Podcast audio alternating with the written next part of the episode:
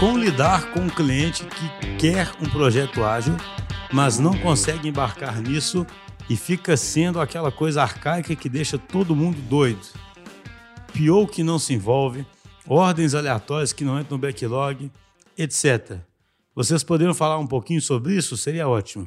Então, esse cenário aí é, não é tão incomum. Acho que tem dois cenários né, que o Regis vai comentar. Né? Tem um cliente que nem quer o ágil, né, cara? E aí é mais difícil ainda, mas tem até o cliente que quer o ágil, mas não deixa a coisa acontecer. O que, você teria a falar um pouquinho sobre isso, Regis? Então, quando a gente é, viu essa pergunta aí, eu, eu, disse que esse cenário que ele descreveu aí nem é o inferno completo, né? Porque pelo menos ele disse aí que o cliente quer o projeto ágil, né? Dá para ser pior quando que seria o segundo cenário, é quando o cliente nem, nem quer o ágil ou te contratou pela entrega do software, por exemplo, no nosso caso, né? E aí você tenta implantar o ágil e, e tem os conflitos aí com a, com a cultura dele. Gente, é evidente sim, que, embora seja um, não seja um caso incomum, como você falou, que a gente não vai ter uma receita de bolo aqui para isso, porque cada cliente, né, e a gente investe muito aqui é, nisso, né, cada cliente demanda uma resposta diferente, né, uma estratégia diferente, uma maneira de agir diferente mesmo que seja a mesma entrega, o mesmo tipo de serviço. Eu acredito que uma das coisas que ajuda é a fase inicial. É, embora a gente não trabalhe com a fase de planejamento né, completa, a gente tem alguns ritos no início que ajudam justamente a embarcar o cliente aí na ideia do, do projeto. É, então, por exemplo, as dinâmicas de que a gente chama aqui de mission command, que é onde a gente define os objetivos, os resultados-chave, e as dinâmicas de design sprint, que normalmente se seguem a essa, são dinâmicas que, em geral, a gente tem obtido bom sucesso né, um, é, na venda né, da ideia para os níveis mais altos da empresa, no envolvimento e no engajamento dos níveis mais altos da empresa. E nessas reuniões a gente costuma aproveitar, dependendo do nível né, da, da, da empresa que está contratando, para explicar como é que vai ser a metodologia do projeto a partir dali, como é que funciona o ágil, depende da maturidade né, da, da organização que está. Isso são, seriam umas dicas aí mais gerais que eu acho que poderiam ajudar também a, a, conseguir esse, esse compromisso no início. Uma outra coisa que, assim, é, é, se o cliente quer o ágil, então você sempre pode apelar para o lado da coerência aí, né? Se, o, pô, se ele pedir um projeto ágil é, e por alguma razão está com dificuldade de embarcar o PO ou de se envolver de forma própria, é, você sempre tem o caminho aí de apelar para a coerência dele, né? Pô, você não quer o ágil, então deixa eu te ajudar a fazer o ágil aqui da forma que é.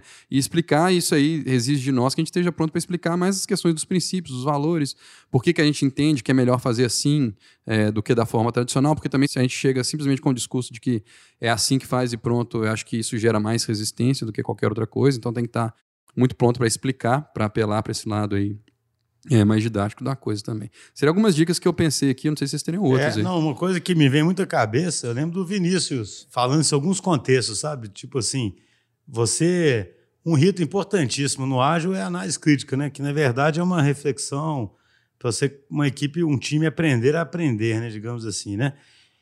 Então, uma coisa que é, que eu tenho visto nos últimos anos, principalmente que o ágil está ficando mainstream, ou seja, igual que você comentou, o cara quer realmente, precisa de fazer aquilo, é ter análises críticas que envolvam o próprio cliente e que, e que mostrem a verdade, sabe? Não num tom acusatório, né? Uma, uma vontade de aprender, né? Então, por exemplo, se você tem uma das piores coisas que pode ter para um, uma frente ágil que quer gerar valor é pior que não se envolve, ou então é, atendimento a agendas pessoais, né, ao invés de tentar priorizar baseado em negócio, né? Idealmente, isso tem que emergir numa análise crítica. E é bom, inclusive, ter análises críticas no âmbito do projeto e no âmbito do sponsor, né, do, do patrocinador do projeto, mostrando que dá para o caminho ser diferente. Né? Porque, é claro, para tudo que se fala, tem jeito de alguém falar que não vai adiantar. Né? É, é. E é claro que, se no limite, realmente, se a organização não quiser, a liderança não mudar, e começar a conduzir tudo da forma é, convencional, não vai mudar. Mas partindo do princípio que você colocou, que no fundo o cara quer, mas é quase uma questão de entendimento, é, de ainda não estar tá entendendo certas coisas, de estar tá com certos receios, eu acho que isso é muito importante. E tem outras iniciativas de educação também, né? Você pega. Tem muitos clientes nossos que têm usado o podcast como um dos canais, né? Para tentar chegar em outras pessoas e, e, e, dar exemplos, né? Você tem mais algo aí a acrescentar, Vinícius? É assim, eu, eu vejo que a gente tem observado alguma, algumas situações aqui na DTI e ao longo dos, dos, anos a gente foi vendo uma necessidade da nossa, da nossa oferta, vamos dizer assim, ser mais completa, né? Até para endereçar esses pontos aí. É claro que você não tem que necessariamente contratar DTI, mas você pode usar um de para do que a gente faz. Né? Então a gente viu a necessidade de ter uma oferta para treinamentos, que a gente aqui é a UDTI. Então você pode é, buscar coisas do tipo UDTI, aonde você estiver aí, né, na sua cidade e tal, na sua empresa, buscar ofertas que ajudam a, a treinar os membros dos times que são do seu cliente aí, por exemplo, né? Uma outra estratégia que a gente tem muito a ver com priming, que o você falou, que é um certo nível de influência presencial, num, num esquema quase que de gambá, né? Da pessoa estar presente. Que aqui a gente tem uma, um, uma oferta assim que é o Garden, que a gente chama que o cliente fica junto com a gente, que a gente influencia o cliente, né? Então, o jeito de você fazer isso é ficar fisicamente em algum lugar, sei lá, um coworking, alguma coisa assim, que já pratique o agilismo e tal, e, e de, de repente você consiga convencer o, o, seu cliente aí mais pelo exemplo, mostrando o que está acontecendo no dia a dia aí.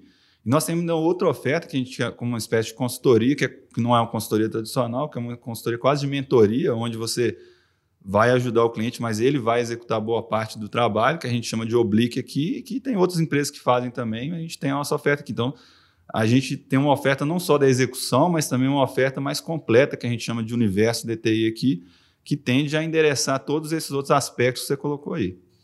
É, e no fundo ele sempre remete lá para dar o primeiro passo, né? No sentido assim, você tem que tentar destravar um ciclo virtuoso, né, cara? Criar um ciclo virtuoso, né? E aí você vai atacar em todas as frentes. Você vai atacar nessa parte de educação e tudo, e vai, principalmente, na minha visão, tentar gerar ação dentro da organização a partir dessas análises críticas, né? Que, inclusive, é uma das coisas que o Oblique tenta gerar é que a gente chama de loop, né? Esses times que conseguem aprender. Porque o mais importante é isso. Se você está entregando com cadência, não tem tanto problema um pior agir mal durante duas semanas, por exemplo, né? Desde que você identifique e corrija isso rápido. Então, um time que aprende a corrigir as coisas rápido, ele talvez consiga reverter um processo desse. Mas sem comprometimento da alta liderança, vai ficar muito difícil. É isso.